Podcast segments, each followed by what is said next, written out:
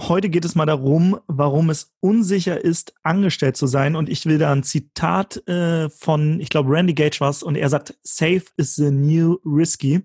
Und äh, was er damit sagt, ist, die Sicherheit ist das neue Risiko. Und ich glaube, was unsere damaligen oder unsere Generation vor uns gesagt haben, ist, okay, sei unbedingt angestellt, hab einen sicheren Job.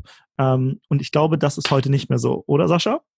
Bei Safe is the New Whisky muss ich immer daran denken, dass sicher der neue Whisky ist. Deswegen muss ich erstmal da dem Randy sagen, schönes Zitat. Ähm, aber ja, du hast natürlich absolut recht. Du willst arbeiten, wo andere Urlaub machen? Du willst freier und selbstbestimmter sein? Du willst dein eigener Chef sein und hättest gerne mehr Zeit für deine Leidenschaft? Beim Digital Nomaden Podcast sprechen wir mit Menschen, die genau das bereits erreicht haben oder auf dem Weg dorthin sind. Lerne von Experten, wie du dir ein ortsunabhängiges Einkommen sicherst. Egal ob aus deinem Wohnzimmer in Hamburg, dem Coworking Space in Berlin, dem Kaffee in Prag oder deiner Hängematte auf Bali. Viel Spaß beim Digitale Nomaden Podcast, weil die Welt unser Zuhause ist. Die heutige Folge wird dir präsentiert von unserem kostenlosen Hörkurs Raus aus dem Hamsterrad, rein in die Freiheit. Und wenn du gerade in deinem Job feststeckst, in deinem Studium, in deiner Ausbildung und dir eigentlich wünscht, einen ortsunabhängigen Job zu starten, aber noch keine Idee hast und nicht weißt, wie du eigentlich jetzt aus dem Hamsterrad ausbrechen sollst, dann lad dir unseren kostenlosen Hörkurs herunter unter digitalernomadewerden.de. Ich wiederhole nochmal digitalernomadewerden.de oder klick auf den Link in die Shownotes und dann sicher dir den kostenlosen Hörkurs es ist jetzt so ein bisschen paradox, wenn man überlegt, hä, wieso soll es denn sicher sein, nicht angestellt zu sein? Aber ich stelle immer die Gegenfrage, was ist sicherer? Du fährst dein Auto oder jemand anders fährt dein Auto. Bei dir weißt du, du kennst deine Fähigkeiten, du kannst das Auto einschätzen, du kennst die Geschwindigkeit, du weißt, wie breit das ist, wie lang es ist, hast also da vielleicht auch schon ein bisschen Erfahrung und hast dir die Sachen selbst angeeignet der andere, der dein Auto fährt, bei dem weißt du nicht, hat er überhaupt einen Führerschein, hat er was getrunken, ist er überhaupt in der Lage, ein Kraftfahrzeug zu führen? Nimmt er Drogen? Ist er, ist er gerade irgendwie übermüdet? Genau. Und ja, der Vergleich ist vielleicht ein bisschen überzogen, ne? weil am Ende kann man natürlich sagen, na ja, ich kenne ja vielleicht meinen Chef oder mein Unternehmen. Aber wie viele Leute haben das schon gesagt von irgendwelchen Unternehmen? Und dann hieß es am nächsten Tag, Entschuldigung, liebe Mitarbeiter, wir müssen mal sprechen. Wir müssen 25 Prozent von euch nächsten Monat leider rausschmeißen. Tschüss. So. Und das natürlich bei Großkonzernen. Und wir Deutschen, ich meine, wir haben Konzerne, bei denen es hieß, okay, wenn man da anfängt, kann man bis zu seinem Lebensende da bleiben. Ja, ich meine, gucken wir uns mal die Automobilindustrie zum Beispiel an hier in Deutschland. Das war sowas, okay, da halt hätte man damals irgendwo gesagt, ja, es werden mal Arbeitsplätze wegrationalisiert, das hätte keiner geglaubt. Heute mhm. gibt es einen Einstellungsstopp.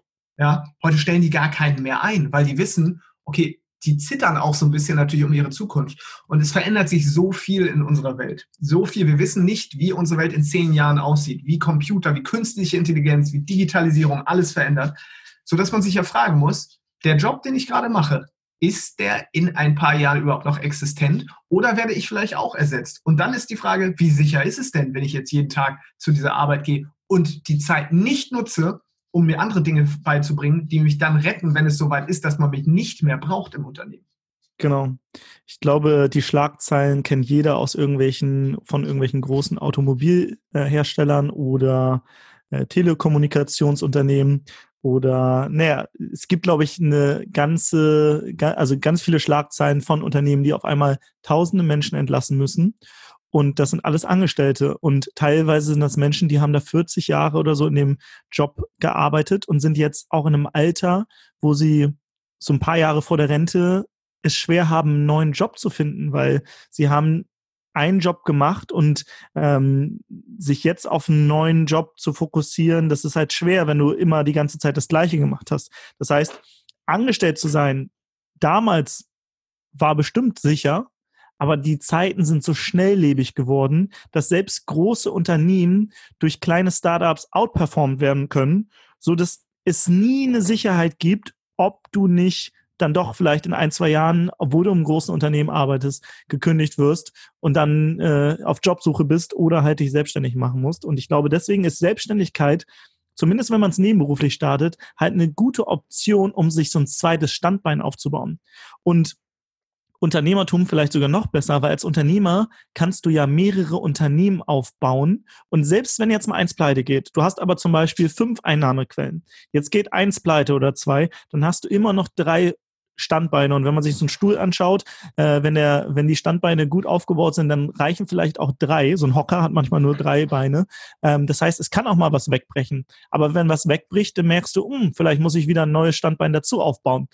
Das heißt, die absolute Sicherheit, die wird es eh nie geben. Aber es macht auf jeden Fall Sinn, sich nicht nur von einer Einnahmequelle abhängig zu machen. Und ich glaube, das tun aktuell viele Angestellte. Und wenn es dann soweit ist, dass vielleicht der Job nicht mehr existiert, dann ist man auf einmal arbeitslos und hat vielleicht Probleme, weil man keinen Job schnell findet, weil du äh, dich nicht weitergebildet hast oder halt nur in dem Unternehmen weitergebildet hast und jetzt ganz neue Skills ähm, gebraucht werden in der Wirtschaft.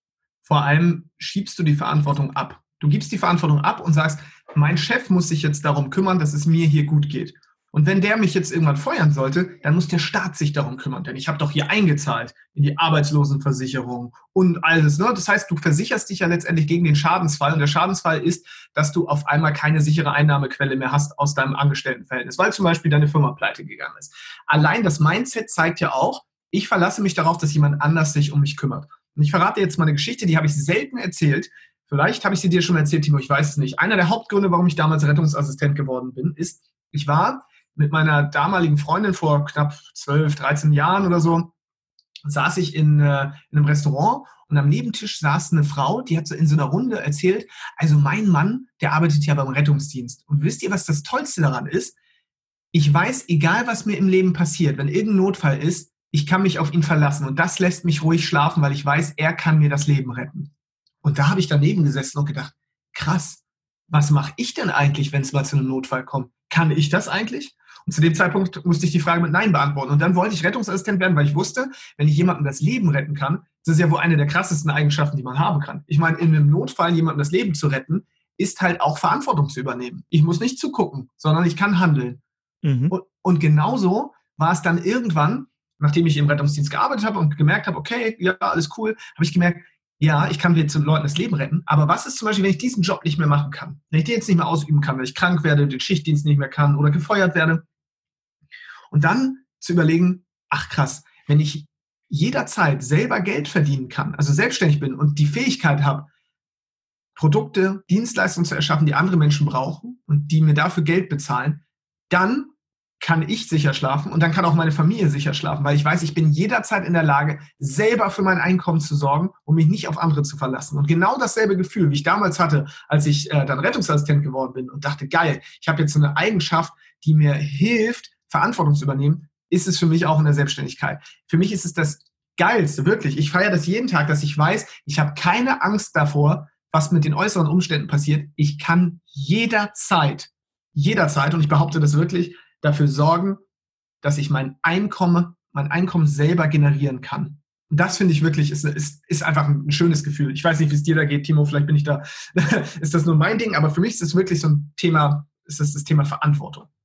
Ja, also selbst, selbst wenn man uns heute, glaube ich, alles nehmen würde, wären wir in ein, zwei Jahren wahrscheinlich wieder an demselben Punkt. Spätestens. Ähm, also zum Beispiel unsere Firma geht pleite, weil, keine Ahnung, irgendwas, ich weiß nicht, was jetzt kommen könnte, damit wir pleite gehen. Ähm, das Internet wird abgeschaltet wir haben, wir werden verklagt von einem großen Unternehmen, weil wir irgendwie ein Bild von dem benutzt haben oder müssen tausende Euro zahlen oder, oder haben irgendwie einen Rechtsstreit, der sich über Jahre hinzieht und ähm, dann ist man pleite. Da wir eine Firma haben und ähm, wenn wir nicht mutwillig gehandelt haben, haften wir ja in dem Fall nicht mit unserem Privatvermögen. Das heißt, wir könnten sofort uns wieder selbstständig machen und, und sei es, wenn wir als Freelancer für andere Unternehmer kurz arbeiten würden, wüsste ich, okay, ich könnte sofort nächsten Monat, ich, mein Netzwerk ist mittlerweile so groß, ich wüsste, dass andere Unternehmer mich gerne bezahlen würden dafür, dass ich ihnen äh, eine, eine Dienstleistung erbringe.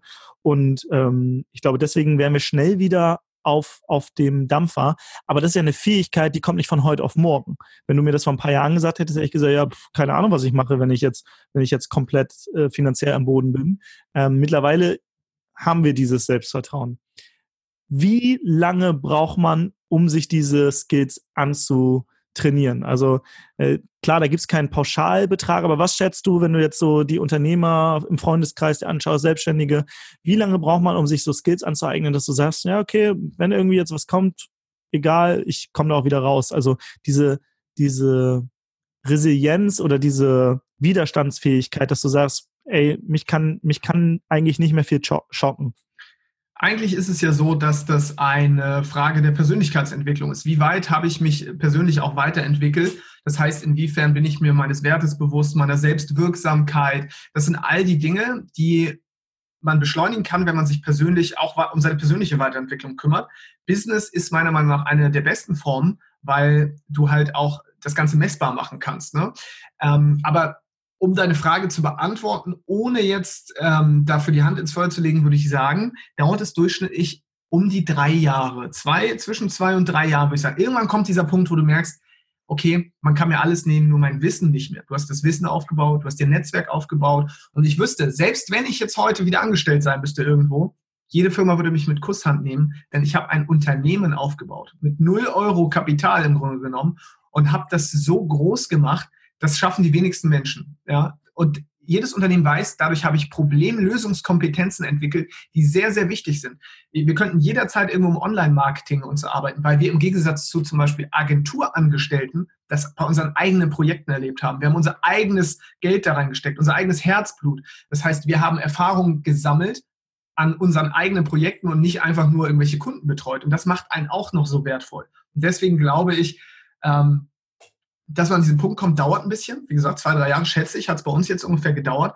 Aber wenn man da angekommen ist, ist das, glaube ich, eine Fähigkeit, die einem nicht mehr genommen werden kann. Es sei denn, man entscheidet sich, sich nicht mehr fortzubilden. Also zu sagen, okay, ich bleibe jetzt einfach mit dem, ich höre jetzt auf, mich weiterzubilden, ich belese mich nicht weiter, ich kümmere mich nicht um meine persönliche berufliche Entwicklung. Ich glaube, dann geht das wieder weg. Aber solange man da immer dran bleibt, ist es eine Aufwärtsspirale wenn eine Ausbildung in Deutschland durchschnittlich auch um die drei Jahre dauert, warum, warum macht man das dann nicht gleich? Warum sagt man nicht, okay, mache ich gleich ein Unternehmen auf?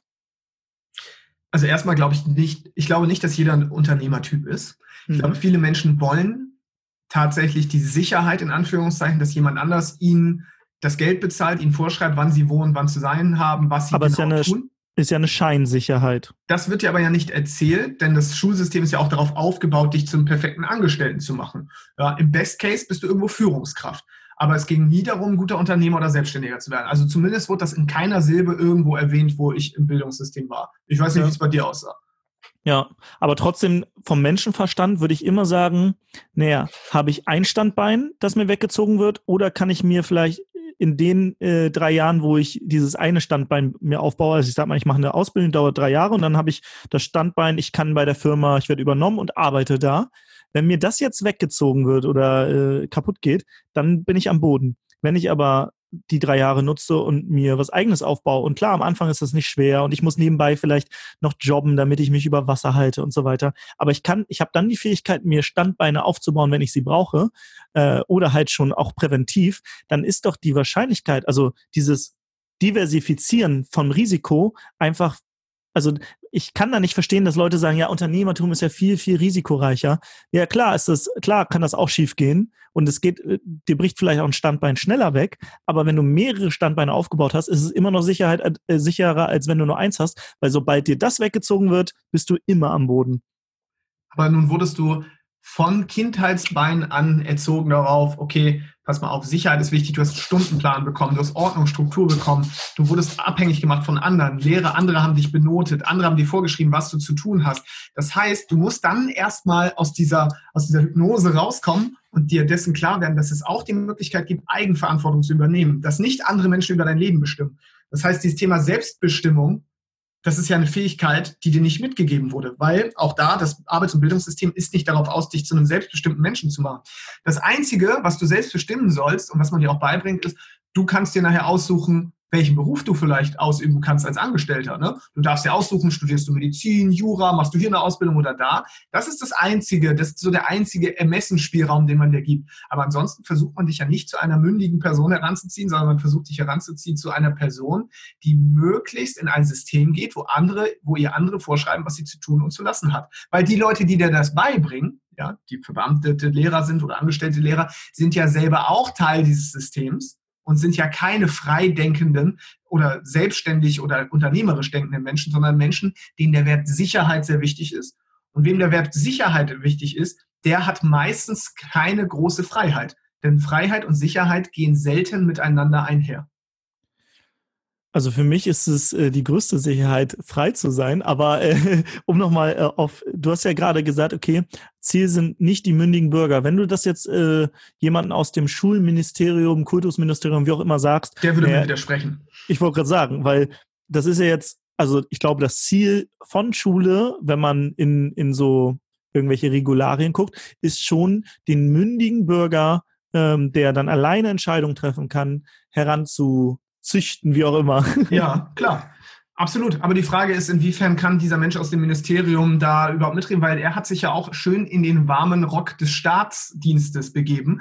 Und damit mache ich den Staatsdienst nicht schlecht. Das ist was Gutes und das ist was Wichtiges. Aber trotzdem hat das nichts damit zu tun, wenn ich diesen Menschen sagen würde, okay, dann äh, möchte ich jetzt mal sehen, sind Sie selbst in der Lage, außerhalb dieses Systems für Ihr Einkommen zu sorgen? Oder können Sie nur für Ihr Einkommen sorgen, weil Sie sich quasi ne, in dieses System begeben haben, indem Sie einfach Zertifikate irgendwo ne, abgeschlossen haben, erworben haben und dann sind Sie Teil dieses Systems?